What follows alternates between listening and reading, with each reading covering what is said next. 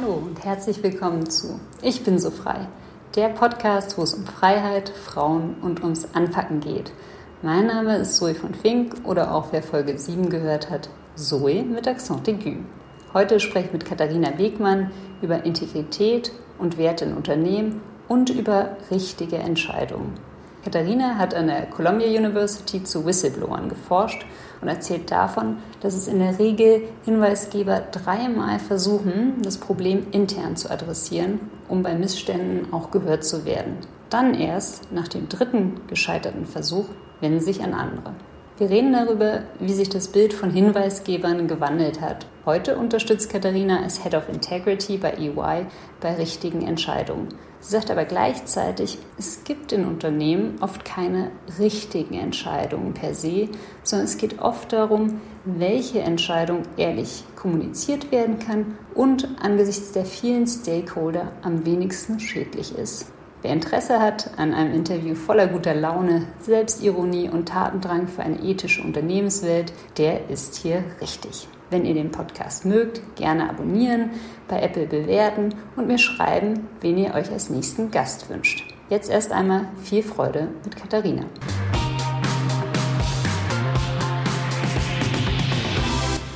Hallo Katharina, schön dich zu sehen.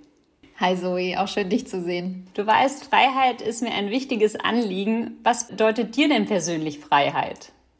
Also meine direkte Assoziation ist eigentlich immer direkt mit der Verantwortung und den Responsibilities, die mit Freiheit einhergehen. Also ich habe wahrscheinlich immer eine ziemlich komische Definition davon, weil für mich ist immer direkt Freiheit bedeutet mehr Verantwortung übernehmen und auch eben ein Bewusstsein dafür haben, wo meine persönliche Freiheit aufhört und die von anderen anfängt oder auch aufhört. Also ich denke da natürlich immer direkt durch diese Ethics-Brille. Ist wahrscheinlich eine Krankheit, die mit meinem Job einhergeht und von der ich mich nicht lösen kann. Was machst du denn genau, dass du dich mit Ethik und Freiheit beschäftigst? Also was ist denn ein tägliches Tun? Ich verantworte bei EY global das ganze Thema ESG, also Environment, Social und Governance innerhalb unserer Forensic Practice. Forensics ist dafür zuständig, ja, die großen Delikte, Wirtschaftsdelikte zu investigieren und möglicherweise und idealerweise zu vermeiden. Ja, mein Bereich dort ist eben in dem ESG-Thema, verantworte dort ein globales kleines Team wo wir mit unseren Mandanten eben daran arbeiten, wie wir ESG in ihre Strategie einarbeiten, wie wir da auch Greenwashing vermeiden können in Zukunft und wie wir da die Unternehmen und den Markt generell auf den Weg bringen können auf dieser Reise. Und Ethik und Integrität ist dann natürlich ein Hauptbestandteil. Und die letzten vier Jahre bei EY war ich auch in EMEA verantwortlich für das ganze Thema Integrität und Ethik und wie wir Ethik in die Unternehmen institutionalisieren, wie können wir Kultur messen, und wie machen wir das eben einen fundamentalen Bestandteil von dem, was wir so täglich in der Corporate-Welt sehen. Und somit ist das eigentlich so mein, mein täglich Brot. Also du hast ja auch eine Geschichte dazu. Wie bist du denn überhaupt auf dieses Thema gekommen? Früher hast du im Marketing gearbeitet, habe ich gelesen. Richtig. Ja, ich sage immer, ich hatte zwei Leben in meiner Karriere. So das erste Leben, die ersten zehn Jahre waren also extrem getrieben von meiner Business School Ausbildung. Ich bin dann als erste Station zu HP, habe dort in in die MIA Headquarters Marketing gearbeitet, bin dann in Advertising gegangen, war dort Managing Director und dachte eigentlich auch am Set for Life, also das ist jetzt meine Karriere, das ist mein Weg.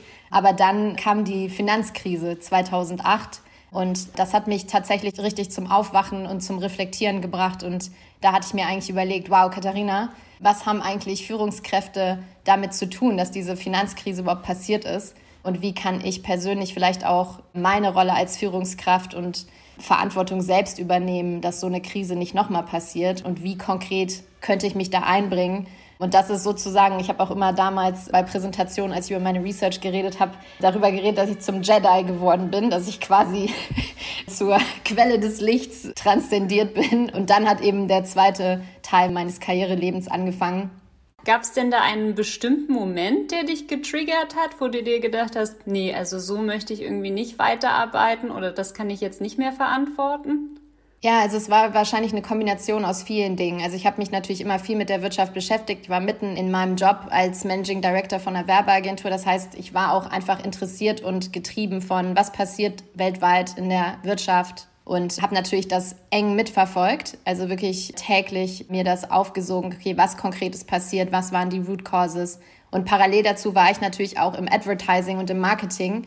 Und ich glaube, da können wir alle uns einig sein, dass es jetzt schon eine ziemlich shallow Industrie ist und man manchmal auch schon das Gefühl hat, wow, ob das jetzt alles so ethisch ist und mit meinen eigenen persönlichen Werten einhergeht, das kann man dann auch nochmal hinterfragen. Und vor allem, das war auch die Zeit, wo dann äh, Neuroscience viel mehr eine Rolle gespielt hat darin, wie können wir halt auch die Gedankenprozesse und Entscheidungsprozesse von Menschen so gut verstehen, dass wir im Prinzip auch ihre Entscheidungen im kompletten Maße beeinflussen. Und das ist natürlich auch, wo Verhaltenswissenschaften in einer gewissen Weise oder Neuroscience auch instrumentalisiert werden. Wir sehen das natürlich auch in allen Dingen, die wir halt gerne mögen im Leben, wie Netflix und Free Now und Uber und all diese fantastischen Apps, ohne die wir nicht mehr leben können.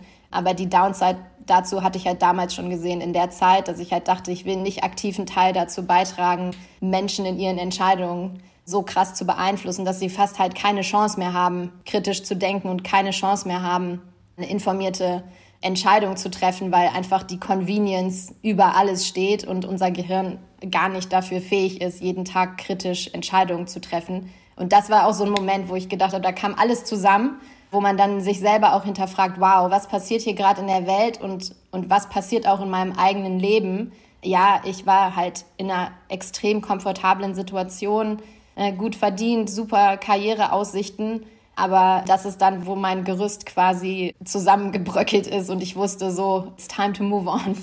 Und was hast du dann getan und was hast du sozusagen beschlossen, kann der Einzelne oder die Einzelne dann tun, um das System zu verändern?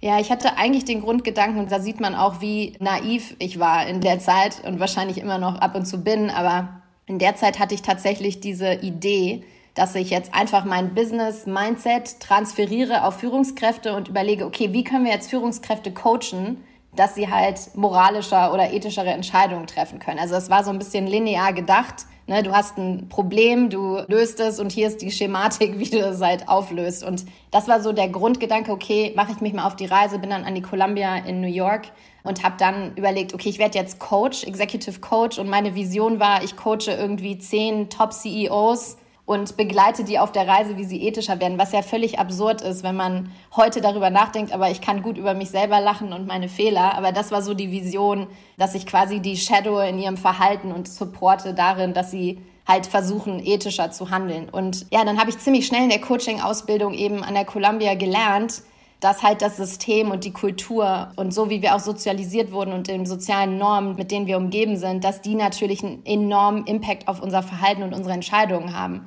Und dann habe ich gemerkt, oh wow, da wo ich mich jetzt hier gerade reingesetzt habe, ist halt größer als das, was ich je dachte und in meinem linearen Mindset, was ich halt mitgebracht hatte und dieses Business School Thinking dass das da halt einfach nicht, ja, keinen Hand und Fuß hat und dass es viel komplexer ist, das Thema, und ich das verstehen muss, was mich dann organisch direkt dahin gebracht hat, dass ich dann an der Columbia geblieben bin und habe dann dort meine wissenschaftliche Arbeit angefangen, habe mich also ins Doktorprogramm eingeschrieben, habe dann eben einen Fokus mehr auf Sozialwissenschaften, Organisationslernen, Leadership und Corporate Ethics gemacht, wo ich dann eben vier Jahre insgesamt über Whistleblower in der Finanzkrise wissenschaftlich gearbeitet habe und habe dann dort als Teil meiner Research Whistleblower in Europa und USA interviewt, die Teil der Finanzkrise waren, die auch sehr, sehr früh Early Warning Signals gegeben haben, aber keiner gehört hat oder nicht hören wollte. Und das war dann der Beginn einer organischen, extrem spannenden und coolsten Reise ever, weil das natürlich mich dann zu meiner zweiten Karriere gebracht hat und ich wusste,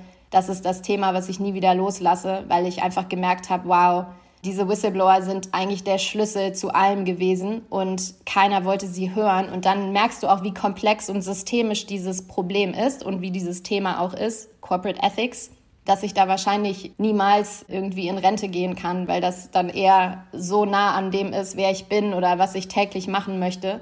Und seitdem bin ich also in dem Bereich und habe mich dann eben für Whistleblower Protection eingesetzt, parallel zu meiner wissenschaftlichen Arbeit in der EU haben wir ja jetzt auch ab Januar dann unsere neue Direktive, die in Kraft setzt. Also das sind alles Themen, wo ich halt denke, wow, ich glaube einfach nicht, dass wir so weit gekommen sind. Und, und das ist dann natürlich das Riesen, Riesenglück, dass man auch so ein Jahrzehnt sehen kann, wenn Fortschritt passiert, auch wenn es natürlich noch weit entfernt ist von perfekt, aber es ist grandios zu sehen, was alles in der Zeit passiert ist und jetzt auch den Push zu ESG zu sehen. Also für mich ist das eine Reise, die einfach Stationen und Etappen hat, die ich mir nie hätte vorstellen können. Und es hat eben alles nur begonnen mit dieser wirklich durchgeknallten Entscheidung, einfach einem Gefühl zu folgen. Und ich hätte mir halt wirklich nie träumen lassen, dass es mich hierher bringt und auch ja all diese wirklich coolen Themen nach vorne treibt und mit so vielen Menschen daran arbeiten. Also bin ich extrem dankbar für. Darf ich nochmal einen Schritt zurückgehen? Warum war denn diese Idee zu idealistisch? Also wenn ich mir das vorstelle, wirklich als Coach zu arbeiten und man geht dann in die Unternehmen rein und dann ändert man so das Mindset von der Führung des Unternehmens. Warum ist das so schwer oder warum ist es so schwer, Kultur überhaupt zu verändern? Und wo setzt du denn jetzt an?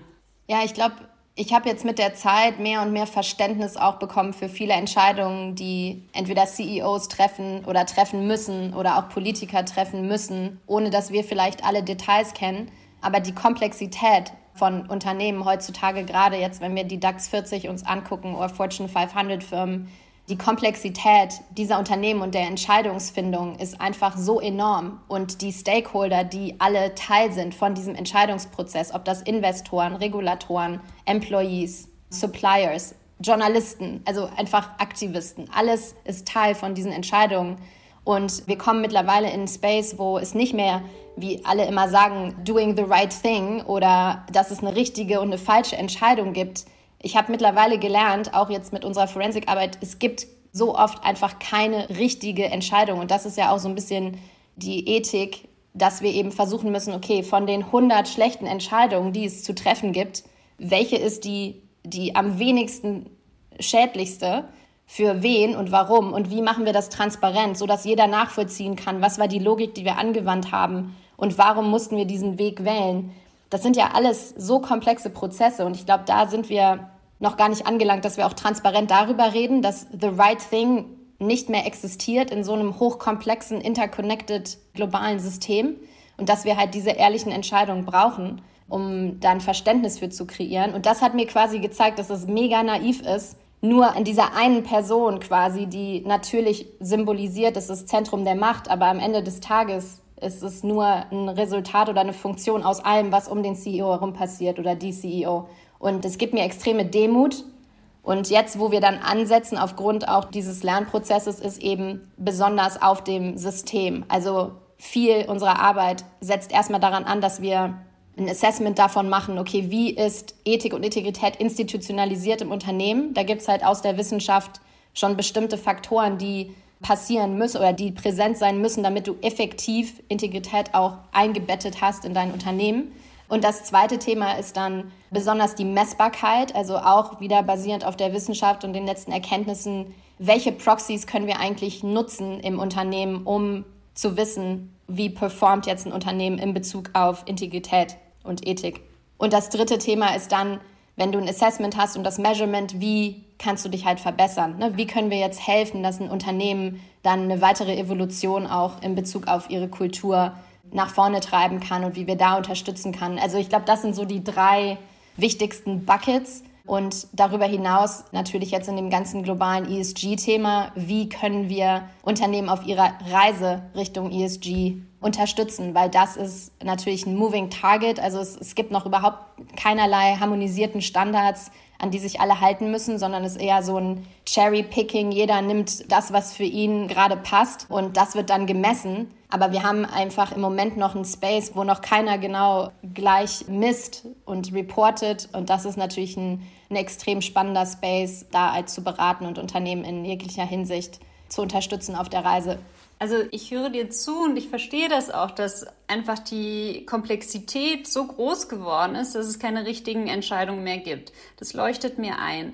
Aber andererseits denke ich mir, also es gibt ja irgendwie doch ein paar Sachen, die the right thing to do sind. Zum Beispiel keine Korruption, keine Vetternwirtschaft, Betrug und so weiter. Das ist doch irgendwie the obvious und das passiert dann doch immer wieder. Also wie kann das sein? Also ein paar Basics muss es doch geben, was Integrität bedeutet. Ja, ich glaube, die Basics, also ich meine, wir sehen das ja wirklich erster Hand, weil eben, wie gesagt, wir investigieren viel und versuchen auch zu, ja, diese Prävention nach vorne zu treiben. Und ich denke schon, dass bei den Basics gerade die großen Unternehmen extrem viel richtig machen. Also es ist nicht so, dass, dass da jetzt jeden Tag was passiert. Aber es gibt nun mal viele, viele Themen, wo es noch so viel zu definieren gibt und wo einfach viel schieflaufen kann, weil die Entwicklungen da systemisch einfach noch nicht so weit sind. Also wenn wir Supply Chains angucken, dieses ganze Problematik mit Second und Third Tiers in der Supply Chain, ja, natürlich können wir jetzt sagen, das Unternehmen, was diese Supply Chains hat, wird dafür in Verantwortung gezogen und wird es ja auch. Nichtsdestotrotz, selbst wenn du da investigierst, vor Ort fährst und guckst, okay, wird jetzt da Child Labor benutzt oder Human Rights Issues in irgendeiner Weise, die wir da investigieren müssen weiter. Du fährst halt dahin, die werden informiert, dass Investigators kommen. Ja, dann wirst du in eine andere Mine gefahren, wo alles super aussieht, aber dann bist du weg und dann wird halt parallel weitergearbeitet an der Mine, wo eigentlich dann nur Kinder eingesetzt wird. Das ist jetzt ein extremes Beispiel, ist auch kein Beispiel, was recent ist, aber es ist einfach nur, um zu veranschaulichen, dass es halt ja, klar gibt's Basic Issues, wo es richtig und falsch gibt und das machen Unternehmen da wo ich jetzt bin, schon. Also das siehst du auch. Und ich glaube, das wird viel zu wenig auch in Betracht gezogen, dass da extrem viel richtig gemacht wird. Aber wir fokussieren uns natürlich immer auf das, okay, wo geht's noch besser? Und die, die Thematik ist halt einfach zu komplex, zu viele Stakeholder. Geografisch gibt's da extreme Unterschiede in der Art, wie ja, Korruption auch angesehen wird. Es gibt halt Länder, wo Korruption und Bribery und Nepotism halt kein Thema ist. Das ist für die halt, ja, that's how we do business. Ja, good luck. Da musst du dann natürlich irgendwie einen ganz anderen Approach finden, was zum Beispiel Pharma macht, ne? wo man dann so eher Collective Action betreibt. Wie können wir jetzt systematisch ja, den Markt irgendwie harmonisieren zu Standards, das halt gut ist für die Wirtschaft dort lokal und Korruption halt nicht weiter passiert. Aber das ist ja hochkomplex, dauert halt Zeit. Und ja, selbst wenn man von außen betrachtet sagt, ja, sollte nicht so hart sein, ist halt ein extrem schwieriger Prozess. Und das siehst du in verschiedensten Bereichen, ob das jetzt Data ist, ob das Supply Chain ist und Human Rights. Also das hast du eigentlich, ich kenne keine Thematik, die wir im Moment haben, die halt einfach ist. Und dafür haben wir, glaube ich, viel zu wenig Verständnis und auch Nachsicht in dem, wie komplex das ist. Kleiner Sprung zu deinem Lieblingsthema Whistleblower. Jetzt gibt es ja auch auf EU-Ebene schärfere, was heißt schärfere Regulierung, aber es wird einfach Whistleblowern einfacher gemacht. Ja, wie kommentierst du diese Entwicklung und auch irgendwie, also du hast ja mit vielen Whistleblowern geredet. Was hat diese Person denn dazu veranlasst, dann doch so mutig sein, den Finger zu heben? Also gibt es da gewisse Persönlichkeiten oder wie schätzt du das ein?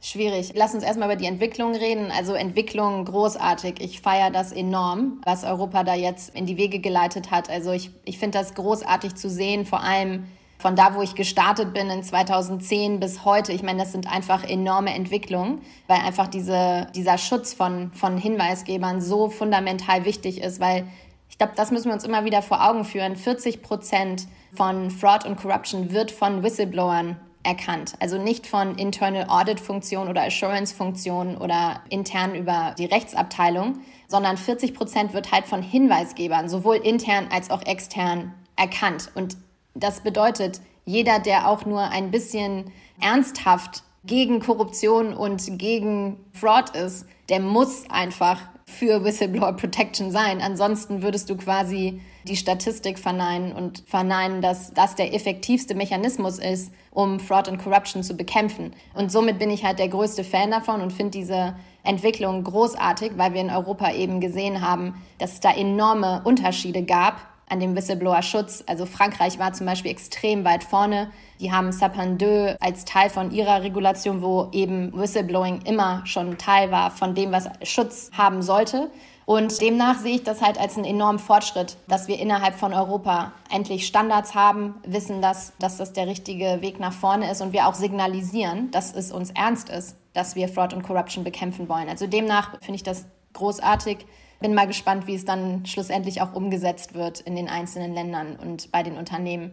Und braucht es eine bestimmte Persönlichkeit oder warum haben am Ende dann die Whistleblower dann doch was gemacht? Ich meine, das kommt halt immer drauf an. Ich glaube, ich glaube, es kommt immer auf den Kontext an. Wenn ich jetzt nur in den Finanzsektor gucke und in die Finanzkrise mit den Whistleblowern, denen ich gesprochen habe, ist einfach ein enormer Mut, den die hatten, genau wie du gesagt hast, einfach gegen das System da zu schwimmen. Und da zu der Zeit war es halt noch klar und es ist ja heute auch noch extrem klar, wie schlecht es eigentlich für dich persönlich ist, wenn du Speak-up betreibst. Also schlechtestenfalls, so wie jetzt in den Fällen, von denen ich untersucht hatte, dass du eben deinen Job verlierst, dass du keinen Job mehr bekommst, dass unter Umständen deine Familie komplett zerrüttet wird, deine Freunde dir den Rücken zukehren. Also einfach wirklich du komplett marginalisiert wirst und ausgestoßen wirst aus deinem normalen, in Anführungsstrichen, sozialen System.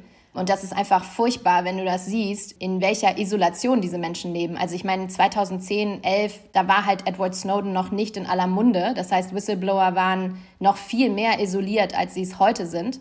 Heute haben sie ja wenigstens einen Anschlusspunkt oder es ist halt im Vergleich zu damals, ich höre mich jetzt extrem alt an, aber es ist damals, waren Whistleblower noch nicht sozial so anerkannt wie jetzt. Aber ob das jetzt Persönlichkeiten sind, also da müssen wir halt echt aufpassen, weil ich versuche das immer als Konstrukt zu sehen und als ein Phänomen, was eben auch sehr von Kontext getrieben ist. Aber in den Fällen, die ich untersucht habe, war es halt am Ende des Tages wirklich, dass der Impact von diesen Entscheidungen, die die dann gesehen hat, also die Entscheidung von der Finanzindustrie, wie denn am Ende zu der Krise geführt hat, war für diese Whistleblower einfach nicht auszuhalten. Also die haben halt erkannt, man darf halt nicht vergessen, das waren primär Whistleblower, die auch an der Quelle saßen der Informationen, also so Chief Risk Officer, Chief Compliance Officer oder Ethics Officer, also die, die diese Jobs halt täglich machen.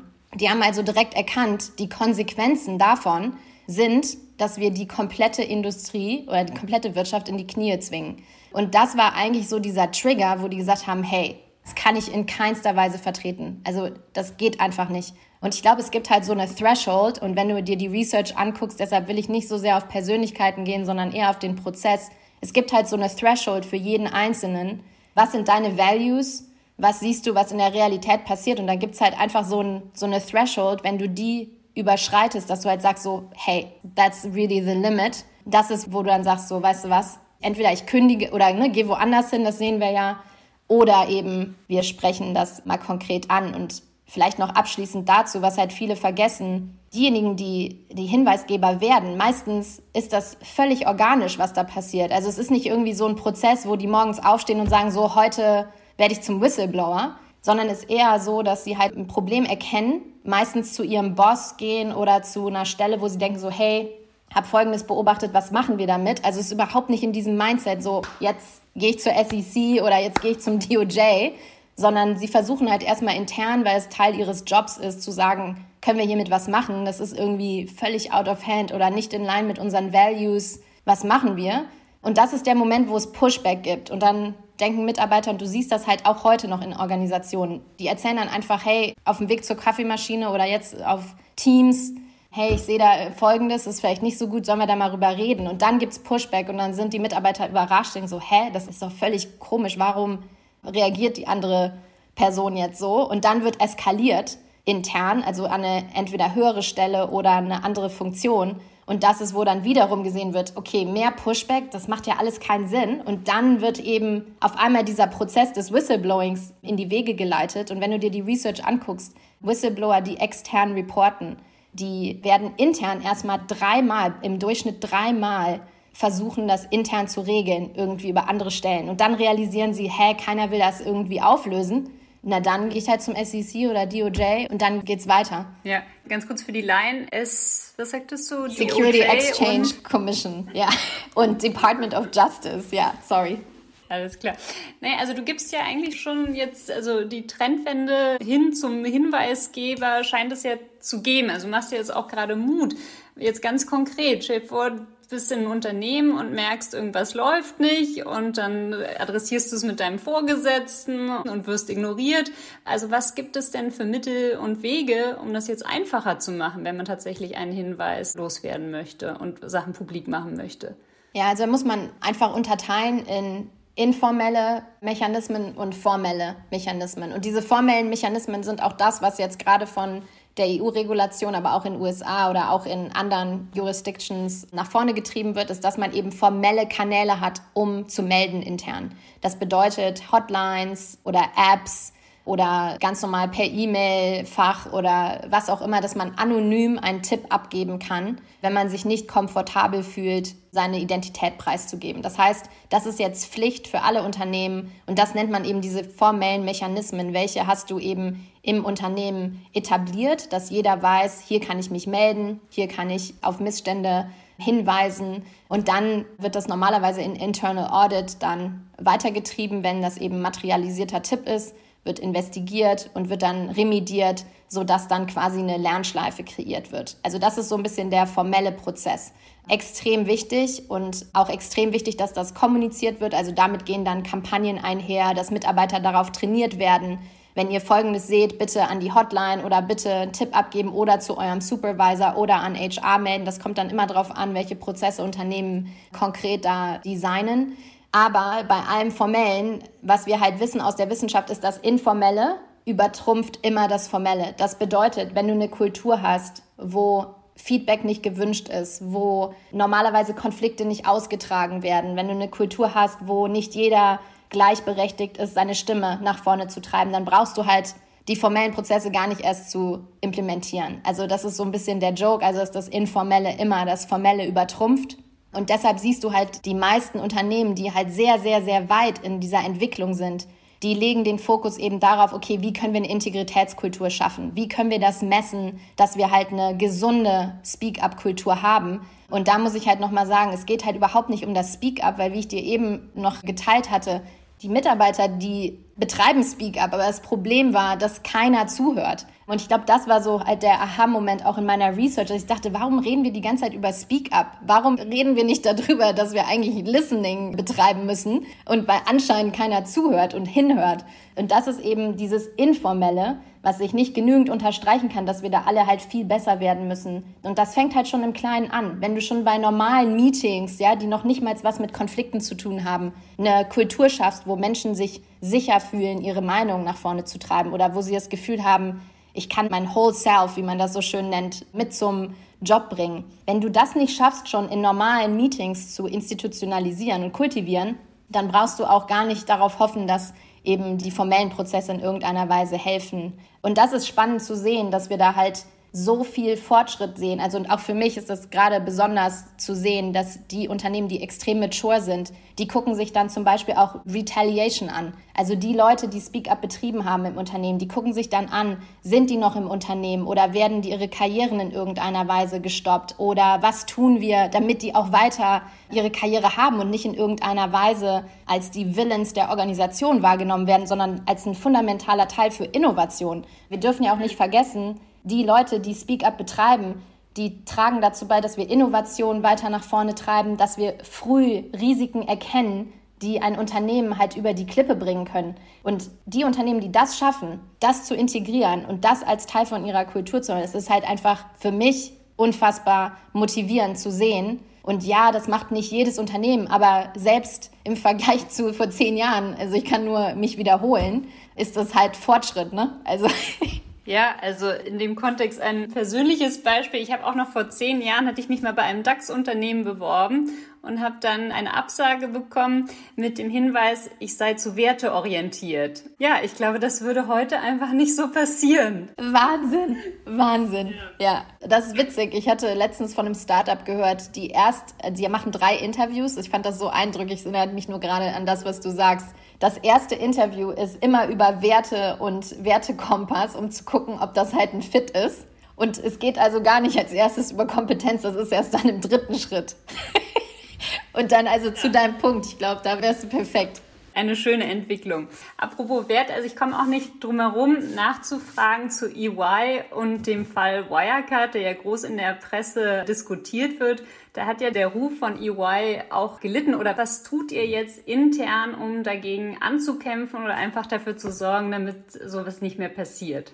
Also gibt es extrem viele Wege, die wir jetzt schon bestritten haben in den letzten Monaten, um eben aufzuklären, was konkret passiert. Und wir dürfen halt nicht vergessen, es ist immer noch eine ongoing investigation. Das heißt, da können wir halt auch erstens nicht im Detail drüber sprechen, aber zweitens auch müssen wir noch weiter untersuchen, was halt auch einfach Zeit braucht. Das ist auch bei anderen Unternehmen gleich. Was für mich halt besonders die beste Entwicklung ist, dass wir halt auch als eigenes Team überlegt haben, okay, was konkret machen wir jetzt aus dieser Situation oder können wir persönlich irgendwas lernen, was wir wieder zurückbringen in das System oder auch diese Frage, welche Rolle spielen Auditor eigentlich, um Vertrauen im Systeme zu bauen? Wie können wir da konkret helfen, um dieses Vertrauen wieder aufzubauen? Und das hat mich so ein bisschen auch an meine Zeit in der Finanzkrise erinnert, weil ich einfach mit meinem Team dann, als die Nachrichten letztes Jahr rausgekommen sind, haben wir einfach zusammen überlegt, okay, was machen wir jetzt damit? Wir können jetzt sagen, wir schmeißen alles hin und sagen, wir wollen nicht assoziiert sein. Oder wir überlegen, was können wir noch rausholen aus dem, was wir wissen, was wir verstehen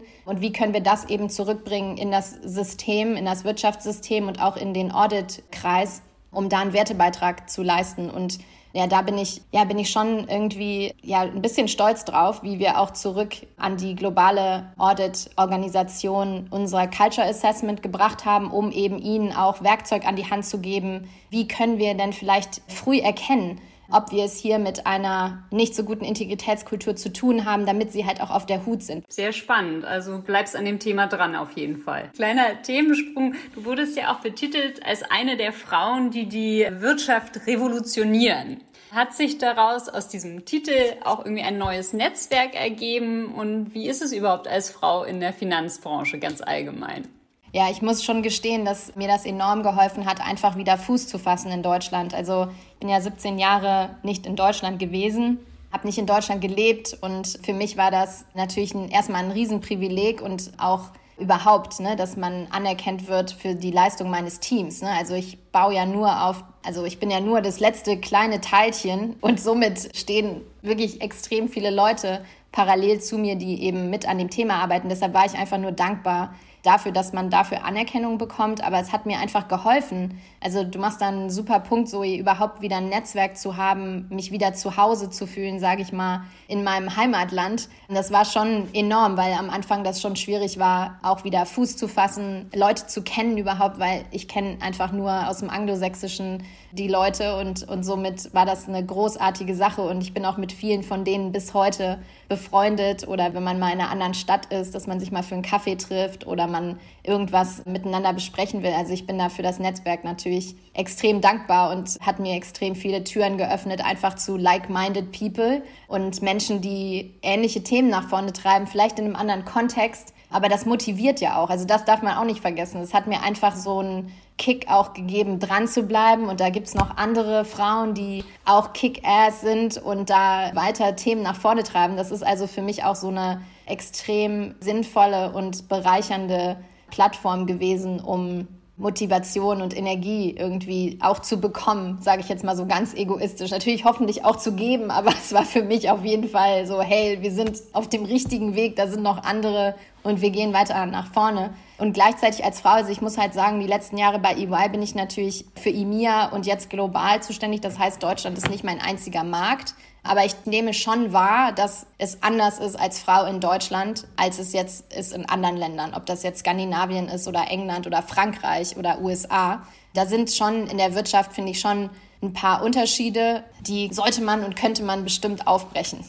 so, und jetzt muss ich mal gemein sein, aber kann es sein, dass jetzt Frauen in der Finanzbranche ein bisschen so die Soft Themen bekommen, so wie ESG und Integrity und dass die sozusagen etwas härteren Themen wie Analytics und so weiter, das bleibt dann bei Männern. Ist das ein Trend oder trifft das nicht zu? Wir haben ja auch in Deutschland extrem beeindruckende Frauen, die auch andere Vorstandsmandate haben. Ne? Also wir haben ja auch weibliche CFOs im DAX 40. Also ich finde, da sieht man auch eine andere Statistik. Nichtsdestotrotz muss man natürlich aufpassen, da muss auch jeder drauf aufpassen, dass eben nicht da so eine Dichotomie passiert, wo Frauen dann eher für HR und ESG und so gehijackt werden. Also sehe ich genauso wie du. Gleichzeitig dürfen wir halt nicht vergessen, dass ESG eins der KPI-getriebensten Themen ist ne? und wo Daten eben der Nummer eins Treiber sind. Ohne Daten, ohne das Reporting, ohne die Systeme darunter wirst du mit ESG nicht weiterkommen. Das heißt, ich habe auch immer vorher gesagt, Ethik und Integrität ist kein weiches Thema, ist eines der science-getriebensten Themen. Wir benutzen es nur nicht.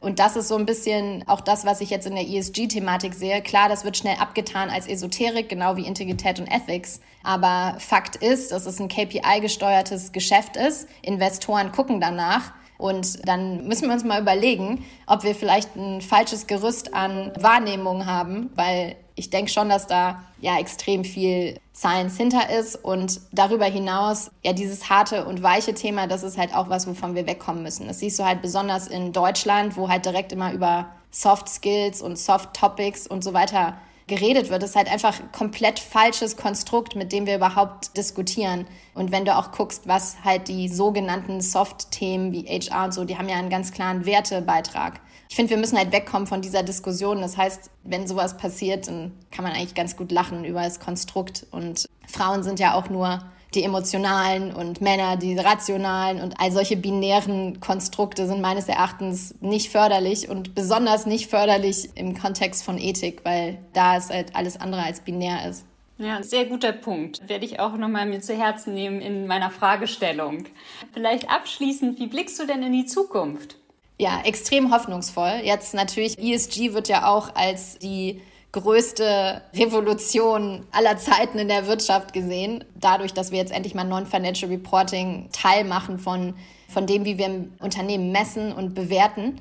Und das macht mich schon hoffnungsvoll, weil, wie gesagt, der große Luxus ja von meiner Reise, dass es so lange gedauert hat und dass ich auch irgendwie noch in dieser Reise bin, hat mir enorm geholfen, diese Perspektive zu sehen, dass da extrem langsam der Fortschritt kam und extrem langsam auch dieses ganze Whistleblower-Thema und ESG-Thema nach vorne getrieben wurde. Und es ist das erste Mal, wo ich so richtig merke, wow, wir müssen halt nicht mehr gegen das System arbeiten, sondern das System arbeitet mit uns. Und das muss ich dir ganz ehrlich sagen, Zoe, ist halt eine Riesenerleichterung. Und das heißt noch lange nicht, dass jetzt alles perfekt ist und dass das super funktionieren wird. Überhaupt nicht.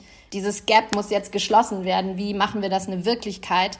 Aber so dieses Promise von ESG und auch der Green Deal, den Ursula von der Leyen nach vorne getrieben hat, das, es bringt einfach so viele Themen auf die Straße, dass ich halt das erste Mal auch das Gefühl habe, wow, jetzt, jetzt kann es losgehen und jetzt können halt die Leute, die vorher alle ihre Energie mit Überzeugen verbracht haben, jetzt können sie die Energie halt damit verbringen, okay, wie kriegen wir es jetzt umgesetzt? Weil die letzten Jahre auch mein Team, wir haben uns immer nur auf Business Case und warum sollte man investieren und weißt du, ich meine, es kostet ja enorm Energie, wenn du halt alle irgendwie davon überzeugen musst, so, hey, there's no planet B und wenn du alle davon überzeugen musst, so, hey, ethics might be a good idea, das ist halt nicht mehr der Fall. Und das merke ich halt schon in meinem Daily Business, dass du halt einfach, you just show up und you get it done. Das ist halt schon anders und ein ganz anderer Vibe. Und deshalb bin ich für die Zukunft ja extrem aufgeladen an Energie und Hoffnung. Aber das kann auch wieder so naiver so ein naiver Moment sein wie vor zwölf Jahren, so ich weiß nicht. Nein, ich glaube, du liegst da richtig und diese Energie ist hier auch rübergesprungen und ich hoffe, viele werden zuhören und sich von dir inspirieren lassen. Vielen lieben Dank dafür für deinen Beitrag und einfach weitermachen so. Danke, Zoe. Es hat Spaß gemacht. Tausend Dank und ich freue mich, wenn wir uns sehen in Berlin.